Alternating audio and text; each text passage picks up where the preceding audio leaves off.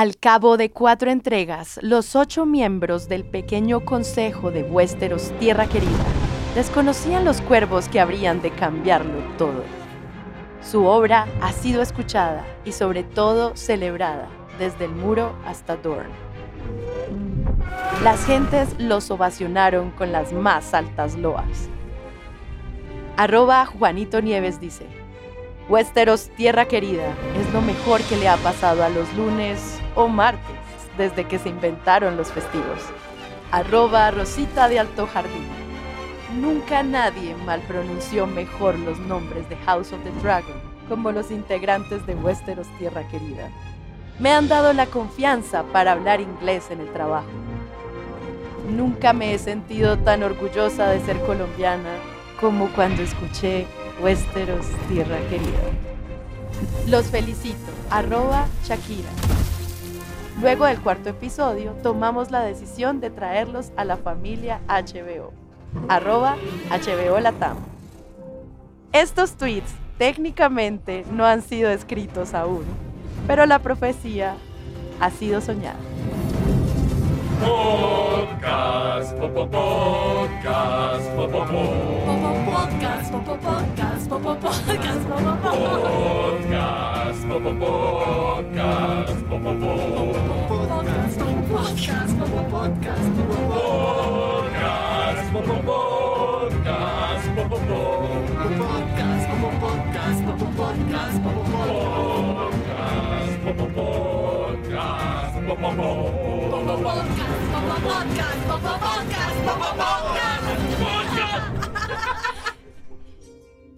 Comienza el cuarto episodio de Westeros Tierra Querida. Yo soy Sara Trejos. Estoy feliz de por fin haber podido grabar. Ya los había visto antes, escuchado. Estoy muy contenta de poder estar acá.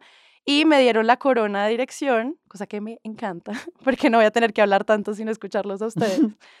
Eh, ¿Qué más, Alejandro Gómez? Bienvenido. Usted también estrenando micrófono. Buenas, pues yo estoy semi estrenando porque yo fui parte del infame capítulo que no fue, eh, pero contento de ya estar oficialmente enfrente de este micrófono. Me encanta porque la última vez que hablamos, hablamos sobre cuánto odiábamos Game of Thrones y ahora pues volvemos aquí a ver qué pasa. Volvemos con un amor renovado. Ujú. Laura Rojas, apunte. ¿Qué más? Bienvenida de nuevo al podcast. Hola, ¿qué tal? Tercer episodio en Westeros Tierra Querida y me gané el puesto hoy a punta de entusiasmo mientras veíamos el episodio en equipo. Quiero decir que Laura y yo gritamos demasiado, dijimos, tenemos que estar en este episodio. O sea, teníamos que estar las dos porque no podíamos de la emoción. Eh, y Santiago Rivas, ¿qué más? ¿Cómo estás? Muy bien, gracias. Yo estoy como ciertas casas en Game of Thrones y House of the Dragon, ahí, como- no, como ahí al lado. Pues sí, em, estábamos plan- planeando mucho cómo iba a ser el intro de este podcast. Y en el fondo lo que les queremos decir es mándenos esos tweets divinos con los que soñamos. Mucha gente nos ha enviado como mensajes privados y em, nos han recibido con mucho cariño, pero pues queremos como que ustedes también nos cuenten qué les ha parecido el podcast, porque eh, nada, pues cuéntenos su recocha en su casa también, cómo Muchas viven. personas, dice Sara, muchas personas nos han escrito. Pues, A mí me O gustó sea- ver mucho un tweet esta tarde que decía, no puedo creer que haya descubierto tan tarde Westeros Tierra Querida. ese sí fue verdad. Sí, eso es verdad, claro. A mí sí, me no como el de sí Shakira, que ojalá, ¿te imaginas? A mí me gustó la profecía del tuit de Shakira. Yo quiero hacer orgullosa a Shakira de ser colombiana. Bueno, en este cuarto episodio, que traduciría algo como el rey del mar estrecho, King of the Narrow Yo- Narrow Sea. les voy a intentar como ir recorriendo cada uno de los mejores momentos del episodio para que me acompañen. Yo sé que es difícil porque uno quiere adelantarse para hacer los balances, pero intentémoslo. Y aún así, quisiera que arrancáramos con una primera reflexión chiquita, porque siento que este episodio estuvo entre la dualidad del deber y el placer. ¿Qué debo hacer y qué debo sentir? Y las escenas casi siempre no las construyeron con ese espejo, como esta persona debe hacer y la otra deseó hacer. Creo que esa es la descripción más acertada. Eh, constantemente nos están poniendo espejos. eh, eso ya se había hecho eh, en otros sentidos. En este caso es literalmente doble sentido. Eh, y nos hacen este episodio Vamos a en tener donde 14 años en este episodio. por favor. totalmente, no nos Yo creo que además estuvo chévere no solo la tensión entre el deber y el deseo, sino ese momento de descubrimiento del deseo de Rhaenyra. Eh, en ese viaje, además, súper dantesco en el que van bajando, ¿no? Y terminan en las calles y ve todo lo que ve. Entonces estuvo, o sea, creo que le, le echaron como una capa de, de densidad a ese personaje en lo que hasta ahora había sido una, una historia súper cortesana, ¿no? Como que todo estaba pasando en, en la corte, todo estaba ahí como en los pasillos de- del castillo. Y de repente abren esa puerta y además la abre la princesa y descubre y descubrimos también una Rhaenyra eh, bien diferente a la que habíamos visto. Em, desde el primer episodio de House of the Dragon han estado construyendo la tensión de las diferencias de género. No solo en el deber y en el placer, sino en todos los aspectos de la vida. Y siento que aquí estalló. Hmm. Estalló lo que las expectativas de una mujer versus las expectativas de un hombre en este universo. Todo el tiempo te lo están recordando en cada una de las escenas. Bueno, y última cosa, estalló, reventó. O sea, ya finalmente yo me declaro fan de House of the Dragon después de este episodio. Total. Creo que llegó, llegó. Total. Yo no sé cuántas veces lo dijimos sentidos. mientras lo veíamos, pero era como, ya, te amo, Arrancó serie, te mierda, amo, serie. Como iban Total. pasando las escenas y nosotros, ¡ah! Me he convertido de nuevo. Sí, yo seguía esperando una, una escena floja y nunca ocurrió. Mm. ¡Qué maravilla! Ay, o sea, sí, Jay, gracias, Jay, ya, podemos dejar de apretar nalga.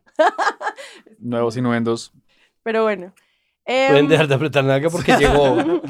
¿Pueden apretar por Bueno. otra cosa? doble sentido. Amén.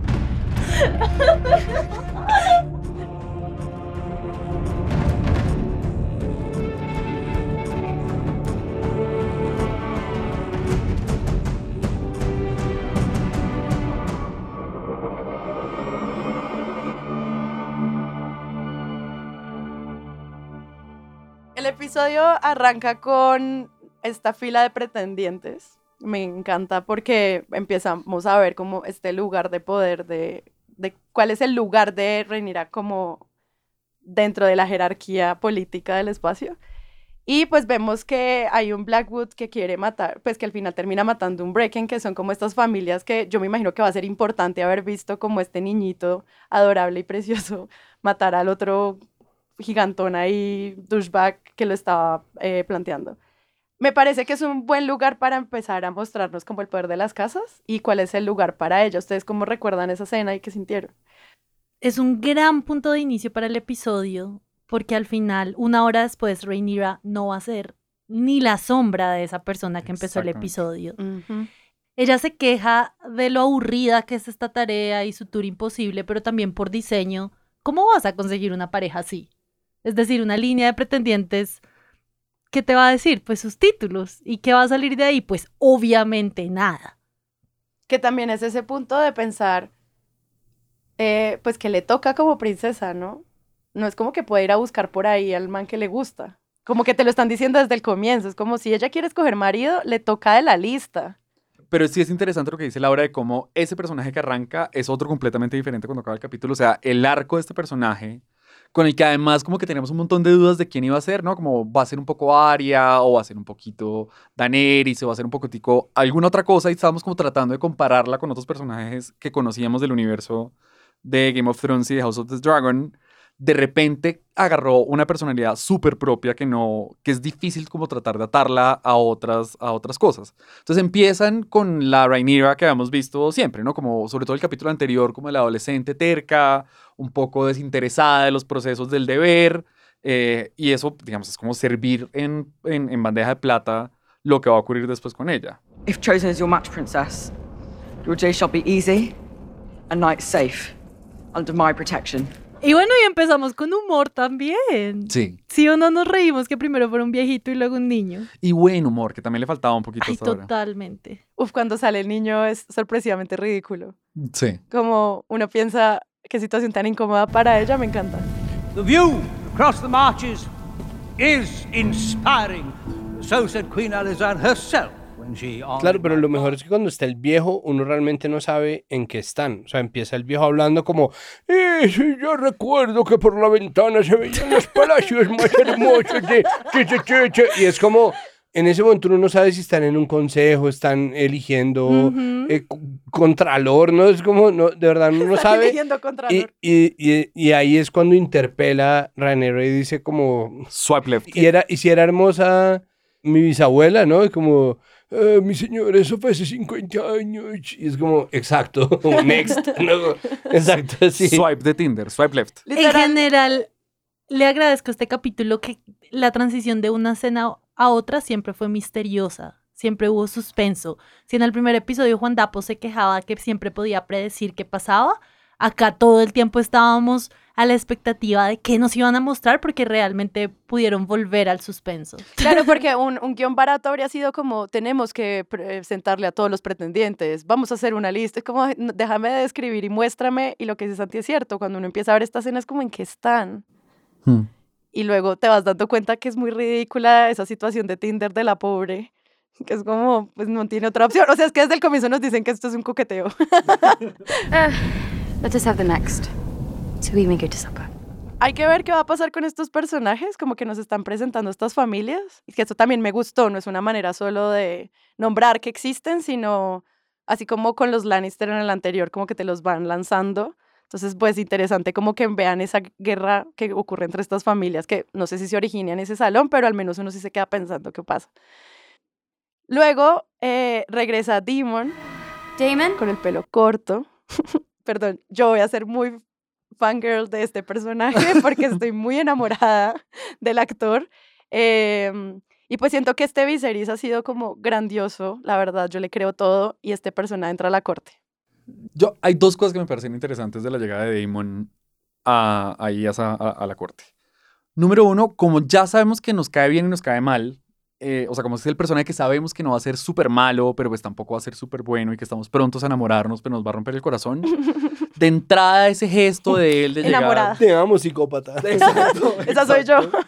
Eh, de entrada sabemos que eso que está pasando ahí tiene agenda y no la, no la van como insinuando poco a poco en el capítulo. Y eso me parece interesante porque es como toda una escena en la que todos sabemos que no, que lo que está pasando es puro teatro. ¿Tú Y el teatro es creíste? súper interesante en, esta, en este capítulo. ¿Tú ahí qué creíste que iba a pasar? Que, que venía con agenda.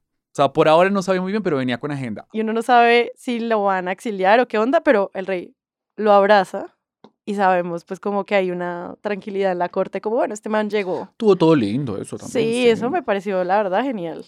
Sobre todo, de nuevo por el actor. Hola. ya que eh, podemos simular tweets del man diciendo, ay, Sara, me encantó lo que dijo Westeros Sierra, querida. Arroba Matt Smith. Gracias, Sara. Em, tenemos una pequeña mini fiesta en el jardín por esta llegada. Y lo que, no sé cómo vieron este acercamiento entre Alicent y Renira, porque siento que no fue, o sea, fue como muy incómoda en términos burocráticos, pero luego ellas están teniendo una conversación un poco más cercana que vuelve y plantea este debate entre el deber y el placer. Yo me lo creí, yo estaba tan feliz que volvieran a ser amigas. Estaba convencida de que ambas por fin tenían compañía en su vida. Y luego me pregunto si Reinira todavía le guarda rencor. Creo que la respuesta es sí, pero lo voy a poner en pregunta. Alicent es la compostura pura, ¿no? Dijimos en el episodio anterior. Y es muy loco porque es como que la compostura está aburrida. Hmm. Y eso es lo que estamos viendo. Todo el mundo me ve como la reina. Yo quiero volver a ser Lady. Y creo que ella misma se está dando cuenta que es una ficha y que de pronto, de pronto no quiere ser I más ficha. believe I'm still the Lady Alicent, but all anyone sees when they look at me now is the Queen. Y, y de hecho, en el capítulo deja de serlo, ¿no? Al final, cuando ocurre esto que Otto Hightower va y sapea básicamente a Rhaenyra y le dice, la vieron por ahí, la vieron por ahí como en vainas a su hija, Alicent se va directamente a Rhaenyra a preguntarle como, bueno, ¿usted en qué andaba? Se, se, se salta al rey. Entonces, Alicent es otro personaje que en este capítulo pega un brinco en arco de personaje bien importante. No, pues todo. Y Pero empieza- discutible, porque yo creo que ella sigue siendo ficha, solo que cambió el que la tiene en la mano. Sí, pero en ese momento a mí me gusta ver esa relación de amigas y lo que tú dices, como Reinira, como que siente esa empatía de, de uff, esta nena no tiene una vida buena. Es como una mujer que pare hijos a lo loco, porque además eso es otro indicador del tiempo y después ya no tiene la panza gigantesca del episodio anterior. es Ya, ay, como- bebé. ya está cargando un bebé y uno dice, pucha, o sea, esta muchachita la tienen uno tras otro. Y yo creo que hay esas, ellas dos como estas pequeñas, estas jóvenes mujeres amigas entendiendo como esos lugares tan horribles de las restricciones que trae la corona.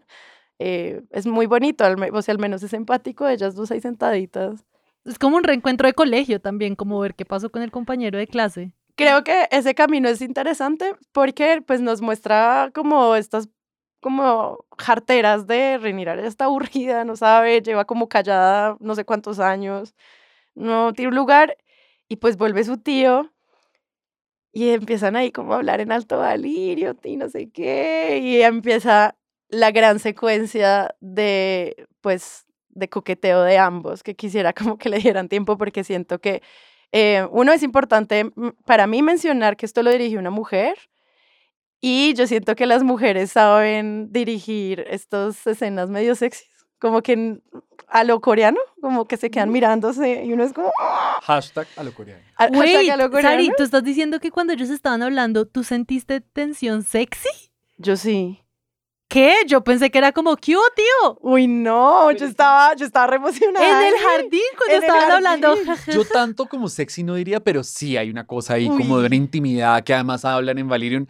Que debo decir que Matt Smith tiene un acento muy raro en Valyrian. No sé cómo juzgarlo porque no hablo Valyrian, pero lo sentí un acento raro. O sea, no, tú no estás en el O Duolingo. sea, no le, no le terminado de comprar el acento a Matt Smith, eh, a Damon. Lingüistas que eh, oyen Westeros Tierra Querida. Por ¿qué favor, opinan? confírmenos que este man tiene acento inglés cuando habla Valyrian. Munia e mastas lir mundasmeister. In case mundasma vuisa. Gleison e ohon zugose gleise con coste de or. Y ajahi habijosa.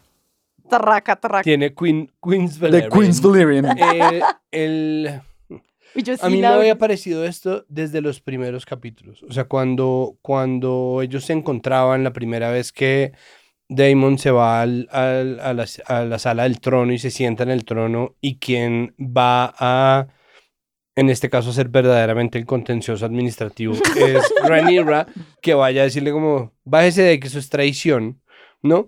Existe como una compinchería Sí. que, claro, en ese momento Era una niña. y por, y por guion exacto, era todavía una niña, entonces era imposible verlo, pero sí existía como cierta química muy risueña que uno dice, uno a veces tiene parientes favoritos. Y muchas veces el tío psicópata, ¿no? Como que yo lo Sí. entendía de esa manera. Yo, la escena del episodio, Estuve eh, como en el borde de la silla en toda su intervención. Sobre todo que además si alguien tiene parientes favoritos son los Targaryen, digamos. O sea, Exacto. claro, es que ahí está, ¿no? Pues es que ahí está el árbol genealógico de los Targaryen, pero ya vamos a, no, espere, lleguemos a cuando le cuentan eso al rey, pero, pero, pero, pero, pero, a mí no me pareció que fuera una escena de coqueteo hasta haber visto la siguiente escena. Y ahí pensé como, Mm. ¡ajá! O sea, sí existía como una cosa, pero era... Es sano y está bien que para mí sea impensable, ¿no? Es decir, como- obvio. eh, pero es como... Ah, ok, ¿no? Ahí está precisamente el, el chiste de la, de, de la realeza, ¿no? Que ya entra al cuarto y tiene como esta pista chistosita de eh, cuentos de los hermanos Grimm para salir de la, de la pared y como escaparse. Una De no- ropa. Otra vez quiero echar reversa. Ok, ok. Está Reinira caminando por el pasillo y le da las buenas noches Good night, Sir Kristen. Sleep well, princess. a Sir Coyle, o Sir como sea que se Cole. llame Sir Rico. Col- Uy, te vamos a decirle así rico, por favor, por favor, vamos a decir rico. Entra a la habitación y se encuentra la maleta misteriosa. Ah, sí, sí, Pero sí. no olvidemos que dar las buenas noches antes. Esa secuencia es preciosa porque Exacto. el, la, la servidumbre del palacio, ¿no? Es, eh, se va por todos los pasillos cargando las luces para prender las velas de todo el palacio. Entonces hacen eso para seguir y empieza la misma modalidad que Sari describió desde el comienzo. Y es, van siguiendo, una de esas lámparas sigue a Alicent, que tiene que llegar a donde está su hija llorando, ¿no? Desesperada. Y está un poco desesperada, ¿no? Como agobiada, la coge, la arrulla, bla, bla, bla. Y al mismo tiempo sigue la otra hasta donde va Renira, se encuentra con Sir mi Cole. comandante Pizarro, Sir- exacto, Sir, Sir- Sir Cole, no, ¿Crispin? No, eh, Carlton Cole, no, Carlton, llama en Carlton, Carl Kristen, Drogo, Kristen. Kristen Cole, Kristen Cole. Criston. Vuélvelo a decir comandante como- se Papito igual encuentra puede ser, Al sí. comandante Papito. se encuentra al comandante Papito, a Sir Kristen Cole, y le da las buenas noches, entra, y entonces ahí ya sueltan a Alicent y se quedan con la maleta misteriosa. Furu, furu, furu, que se como, encuentra a ¿Qué era eso? Como, ¿qué es esto? ¿Qué es eso? Y este man pues le da las instrucciones para que ella salga de la habitación por pasadizos secretos, que me encanta que existan. Pues que además es como, además es como, además. se voltea y mira a la pared como, ¿qué? Empuja y hay una salida secreta en la pared que siempre vio y nunca pensó. Y creo que eso también es un retrato, ¿no? Que ni pintado del, del episodio y de lo que quiere decir.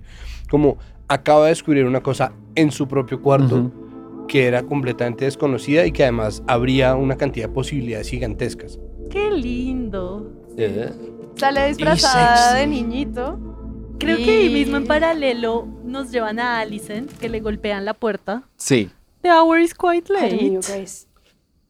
The king has requested your presence. Como Ah, el rey quiere sí. verla. y Mentira, ella, no "Oh, sueltan a tarde". Alicent. Alicent, después de dormir a la bebé, está presenciando a los sirvientes dándole un baño de esponja al rey. Le dice al tipo como, "Ay, quit- a, la, a la- a la chica que lo está haciendo, como, quítate, dame la esponja. Entonces empieza a hacerlo.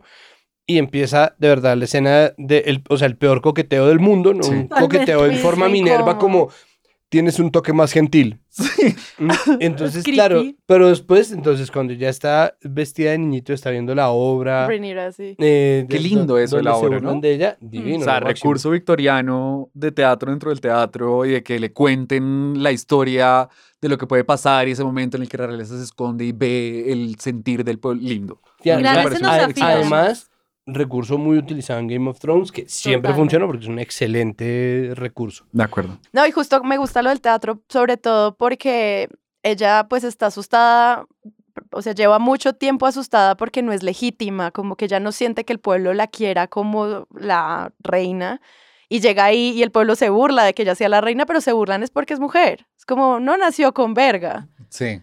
Es el punto, no es como nos cae mal, es incompetente, no, simplemente es la misma, el, mismo eje transversal que dijo Laura desde el comienzo, hasta ahí no lo recuerdan, o sea, está en ese momento cultural como tan profundo eh, de la obra de teatro que es tan graciosa y me gusta que ella se raya, pero no tanto, yo pensé que iba a ser un escándalo, como mátenlos, eh, que eso habría hecho Daenerys, pero en este caso ella dice como, ay, bueno, sí, sigamos en la farra. Ella sale corriendo. Es como, además es como, a usted le falta calle. Se le, lo que le falta es calle. O sea, ese literal, venga que sí es para eso. And who might you be running from now? It's the Hobbit. Princess. Ella va corriendo y se choca con un soldado. Con, con un guardia de la ciudad, con un capa dorada que está bajo las órdenes de eh, Daemon. Y por alguna Pues razón, todo los- Twitter enloqueció por eso. Así que yo ahora estoy llena de pre-spoilers emocionales, porque es como, ¿y ese qué? O sea, ¿quién Pero se, apió, enloqueció en qué sentido? ¿quién se apió realmente a Renira? ¿El niñito o este man? No sé, pero Twitter estaba enloquecido por este personaje. No sé por qué, hay gente que se ha leído los libros. Yo voy a dejar esto aquí Ah. para que alguien luego me diga, y Sara, estabas equivocada. Sara, Pero, en este podcast no leemos. ¿Qué es lo que Es acá Laura? ¿Me lo repites? Em, y entonces le dice, yo quiero voltaje después de esa chocada. Solo quería hacer como el paréntesis porque creo que va a ser importante más Sí. adelante este personaje. Y van al sauna.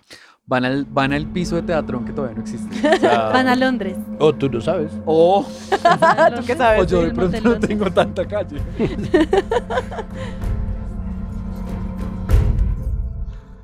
Me gusta que esto es una imagen que, que uno puede encontrar en lo moderno, lo premoderno, lo posmoderno, lo medieval y lo... ¿no? Es Sí, como sí.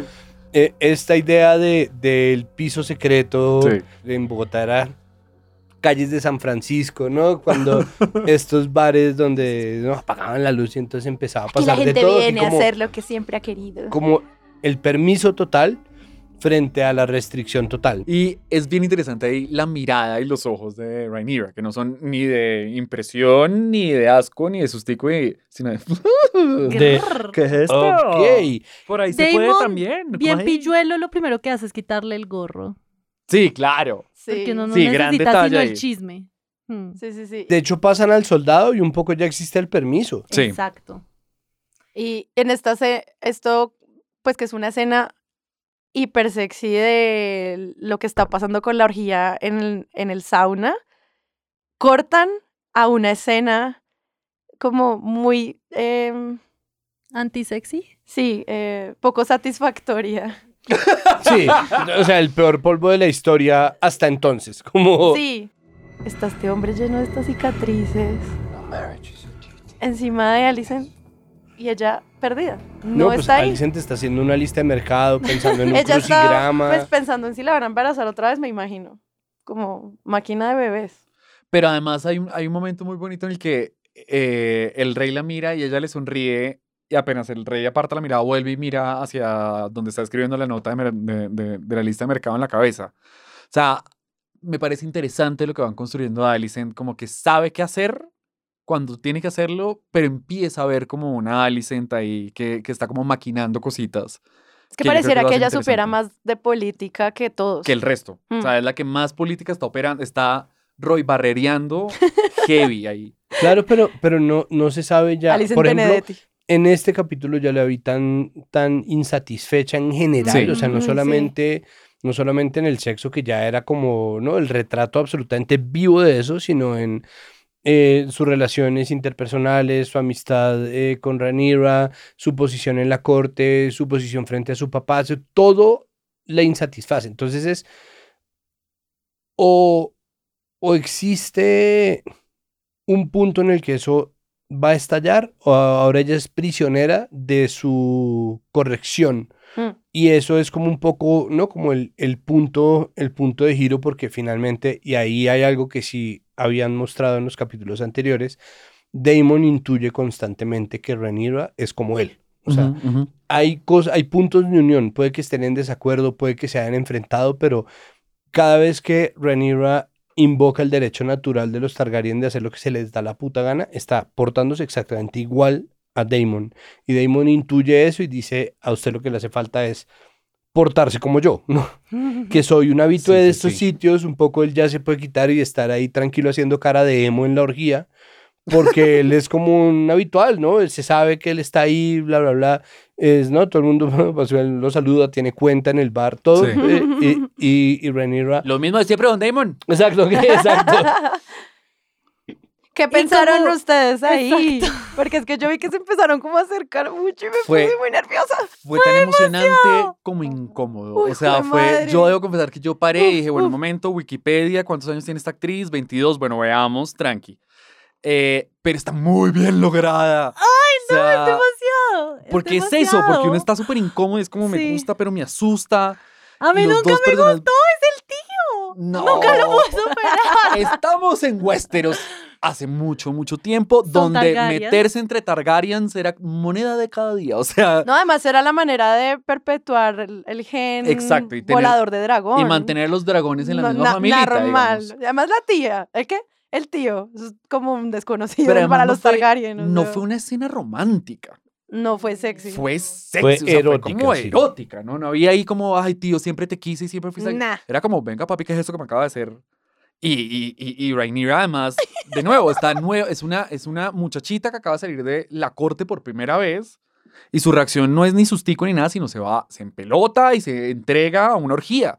Está desnuda enfrente de un montón de desconocidos. Es decir, eso, Con a- su tío. con su tío, exacto. Entonces es como, No, es que- pero se siente perfectamente cómoda en lo que está Sí, haciendo. Y se ve claro. perfectamente cómoda en lo que está haciendo. Eh, al principio parece que existe como un poco, ¿no? Un Damon como que, que, que empuja y empuja, Hmm. pero una vez se voltea y quedan de frente otra vez, eh, Rhaenyra está dispuesta a darle rienda suelta a esa vaina y es como, sí, ok, esto es una familia que no le tiene asco al incesto, Exacto. pero nada, no es como les importa un culo Mm. si hay incesto o no, y bueno, francamente así eran, así son pues las monarquías europeas, Mm.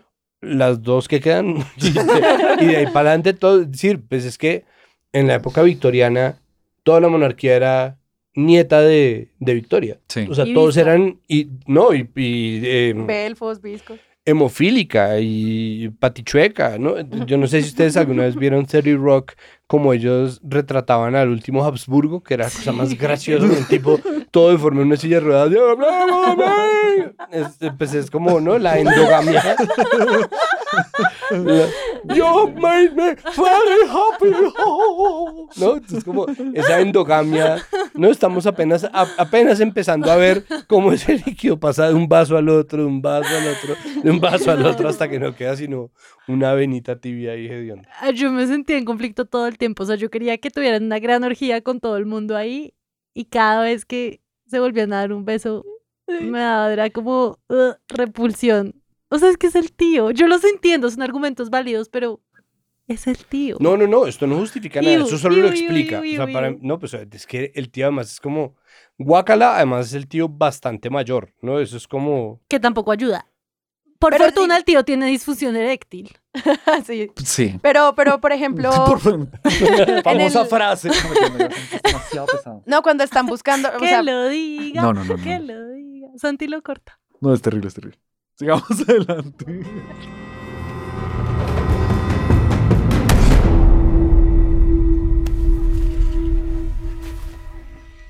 em, este man la deja ahí. Sí. Quiero que describas la llegada a la habitación de, de Renira, cómo la dejaron replantada en el, en el sauna, con los cucos de abajo. Sí. Luego, casi exactamente el mismo encuadre de unas horas antes, mientras iba la doncella del castillo, o bueno, la señora ahí que apaga la luz del castillo. Casi exactamente igual. Nos muestran a Reinira llegando a su habitación, pero esta vez vestida con su ropita de niño que se va a la aventura. Y Sir, Sir Collins, Sir Criston Rico la ve como, ¿what? ¿Qué acaba de pasar? Chistoso. Sí. Y ella, pues que igual. Gran humor ahí. También tiene flashbacks de lo que pasó hace unas horas. Es como buenas noches. Digo, buenas noches. Y ahí empieza, o más bien continúa con, con agarrar su deseo. Y vuelve con el saxofón.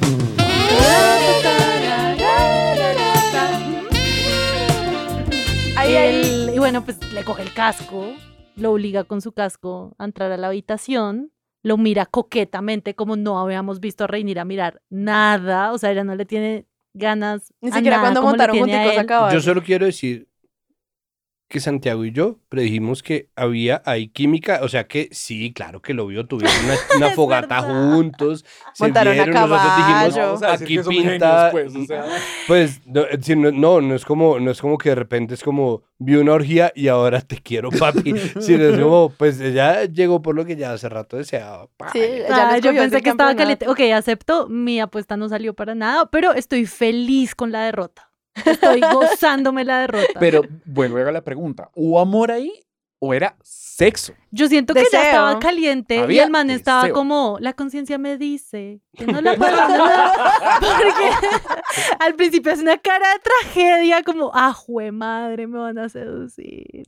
Ay, no, me están quitando la armadura, hace carita triste y mira al piso. Pero es que no es y de solo que el man esté triste, porque yo siento que ahí está muy chévere porque no es solamente el man diciendo yo no quiero tener sexo hoy, sino las implicaciones. Claro. Es que eso, es eso, la eso es a lo que me refiero. La princesa. Me No, van a es que ellos tienen por hacer esta mierda. Exacto. O sea, son muy pocas las posibilidades de que esa mierda salga bien. O sea, Sí, sí, sí. O sea, uno puede como meterse y decir como aquí hubo un abuso de poder muy fuerte, Total. pero luego de nuevo vuelves a la primera escena con la que piensa el capítulo y es ¿qué otras opciones tiene una princesa para tener como un sexo consensuado? Es que es difícil porque o eso te la cuadran o ella lo decide de esa manera.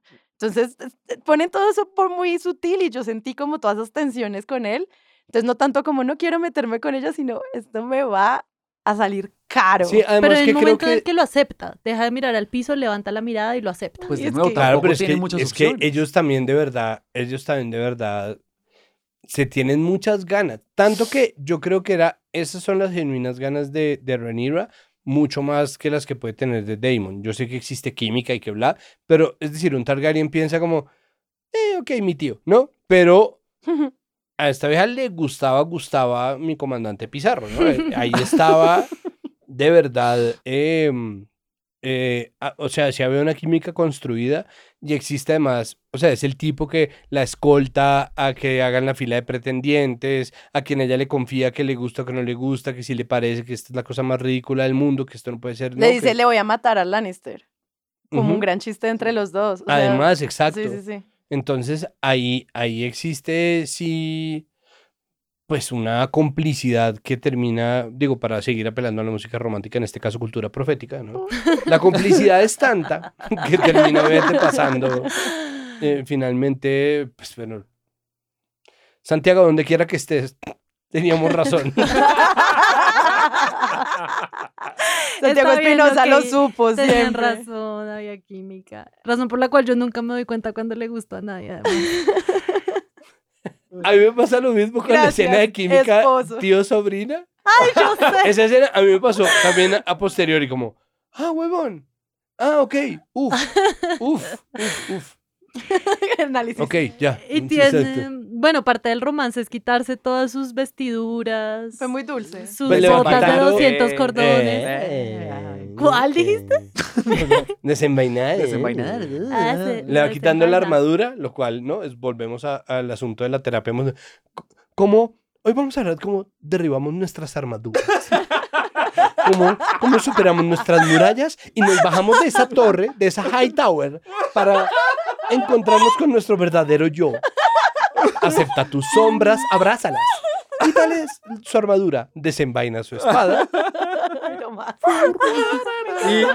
Y, y corona a la princesa. Esa- pon, pon la daga en el fuego.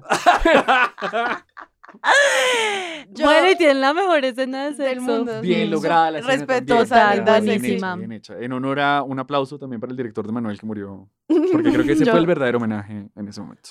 Sí. Kristen Cole, soy tu fan. vamos, vamos a ver qué, qué se trae las consecuencias de esto. Porque no creo que vayan a dejarlo como simplemente una relacioncita ahí, sino importante este man ahí. pues aparece esta cosa del niño espía, que nos recuerda mucho al muy apreciado Lord Varys, y ver que llega el niño con el chisme y que este tipo hace una cara como de, ¿What the? ¿Qué? No como... eh, Copulando, y decía. ahí, y ahí empieza, ¿no? Y ahí empieza esta cosa muy buena, eso sí ha sido muy bueno desde el primer capítulo de construcción del personaje de Otto Hightower, como esta persona sinuosa que escala de a poquitos, pero que al mismo tiempo es el deber ser, ¿no? Como su papel deontológico, ya que todo el mundo es constitucionalista en estos Usted me días. enseñó a ser rey. Exacto, como esta cosa como de, eh, entonces, eh, dudé mucho sobre si contarle esto, su majestad, pero el deber está primero, ¿no? Eh, esto que, no, y es increíble, pero, y no, y si, no, bueno, cuénteme lo que pasó, entonces, ¿no? Ent- Pero yo quiero hacer un, pa- un- un pequeño asterisquillo de esa escena y es... Ah, por favor, no más, no más. Me muero. hiper pequeño. Y es este rey pusilánime que no es capaz de matar a un siervo si no le ayudan, que no es capaz de nada, que está pudriéndose real. O sea, literalmente el trono lo rasga y se pudre y pierde las manos y se le ¿Será sale que pus. están envenenando ese trono? En el único momento en el que es como certero y poderoso es en proteger a Rainira, que eso yo creo que es interesante. Mm. O sea, el tipo dice es como, a ver, ¿qué estaban haciendo? Dígamelo ya en mi cara, no me mame, o sea directo. Y se ve una fuerza de ese rey que uno no se la ve nada más.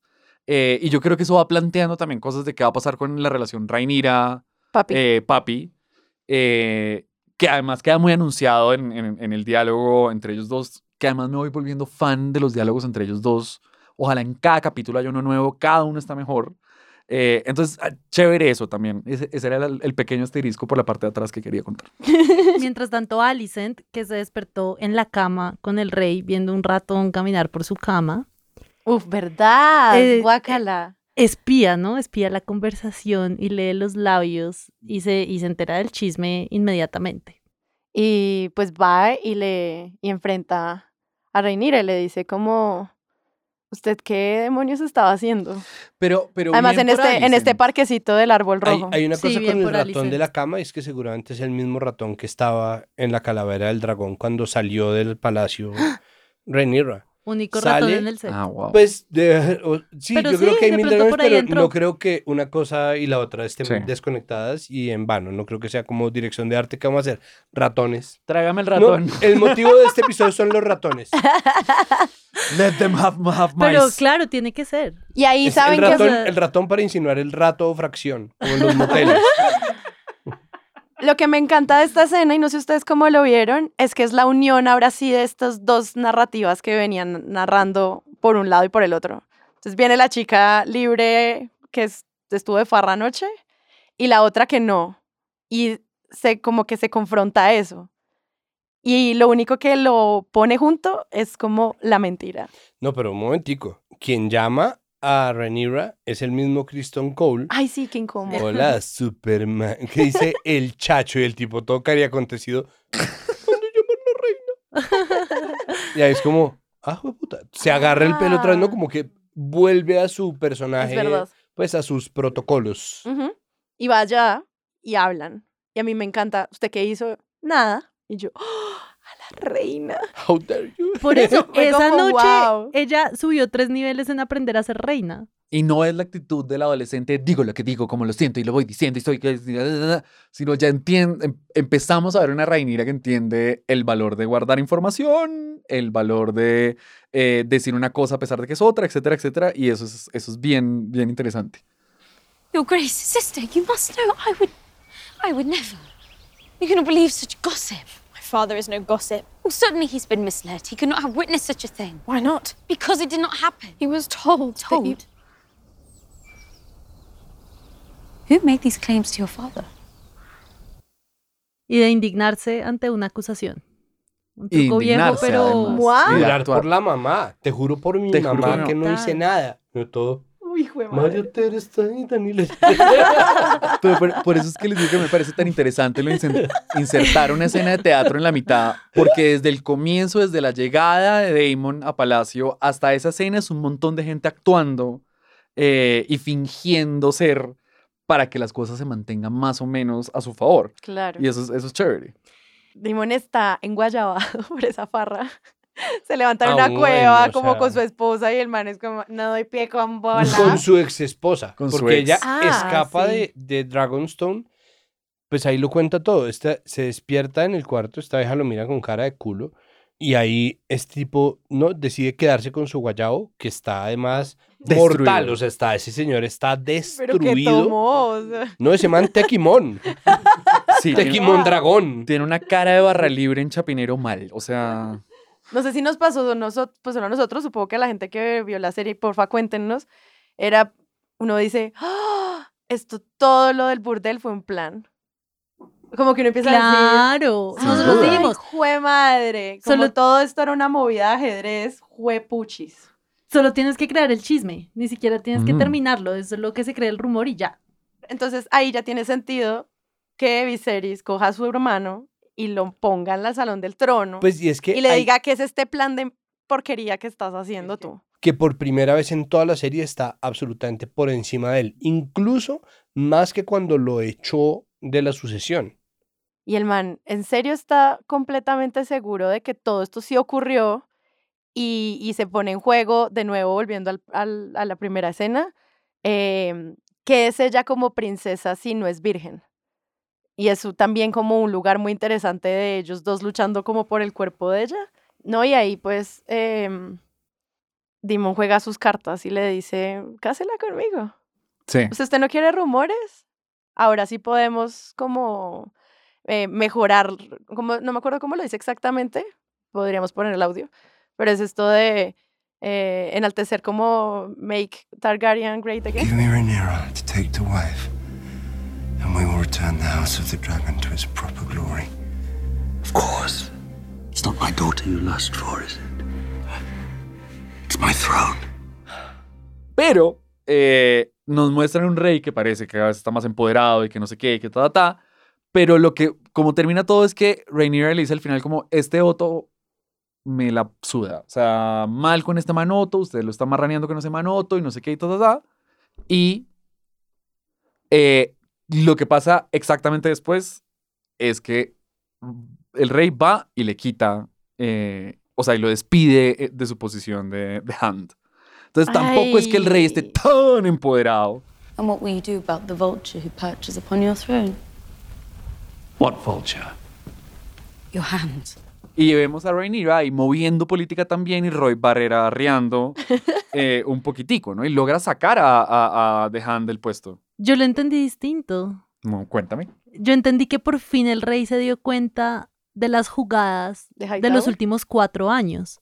Yo sentí que por fin, o sea, que más que el episodio Reinira, él se despertó cuatro años después y se dio cuenta que le pusieron a Alicent enfrente. Porque el "Esto fue una discurso que distracción". le, di, que Sí. le da es del deber ser de la mano y del, del momento en el que él se puso de mano y la manera como él poco a poco, como decía Rivas hace un rato, que él sube escalón por escalón, nunca salta, es pasito a pasito, pasito a pasito y él es como que el rey que hemos dicho en este podcast que tiene una gran percepción de la personalidad de la gente y sus motivaciones, por fin se da cuenta. Tú me pusiste a tu hija porque querías que tu sangre estuviera en el trono. Y lo hiciste de una manera tan sutil que yo no me di cuenta, pero hasta Uf. aquí llegué. Y la cara de Otto es nada, dele un Emmy a semana. A loyal hand must tell his king a discomforting truth from time to time, Your Grace. If he doesn't, he's failed as a servant. You were a faithful servant, Otto. No es como que diga, no, y esa zorra de tu hija. No, fue cero. Fue como. Alicent fue lo máximo, pero al mismo tiempo me estoy dando cuenta hasta qué punto esto es una movida suya. Exacto. Yo creo que nosotros gritamos como si hubieran hecho gol cuando le quita el pin de The Hand de la, cami- de la chaqueta. Sí, además no fue, no fue, Muy no fue sutil, no película fue de como, policía, no fue. Dame la placa. Entrega la placa. pero, McLean, Sí. dame la placa. No, le da, la- no le como da no, las se la gracias mientras se la va quitando. Gracias. Y yo dije, ay, esto está muy emocionante. Y ojo, hay una cosa que es interesante y es, Otra vez dice, ah, en esta serie, salvo cinco minutos de crap feeder que tuvimos, villano claro no hay. O sea, todavía no tenemos un malo, malísimo, malo, claro. Pensamos La que lujuria, yo creo que la lección es que la lujuria es mala. Laura. No, para Me mí encanta lo Damon. que Laura aprendió. Mi apuesta, mi apuesta hoy es que Damon es el malo malo. Que él lo que está haciendo es ¿Tú crees? queriendo ver el Mm. mundo arder, para utilizar una analogía nolanesca. Yo quiero seguir convencido de que, de que es el bueno malo y de, de que lo van a redimir más pronto que tarde.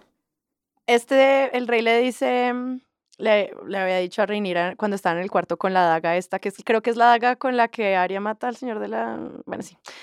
Ah, ¿por qué hacen eso? A mí me aburre. Pero bueno, en fin, está, están en esta escena y mm, le dice, no, la percepción es súper importante. Y luego, luego, es como, pero por si acaso te mando un tecito, el tecito de luna. El post Sí, sí, sí, como todo bien con la imagen, pero curémonos en salud con que usted no esté embarazada, porque de nuevo la marca virginal de la princesa sí es importante.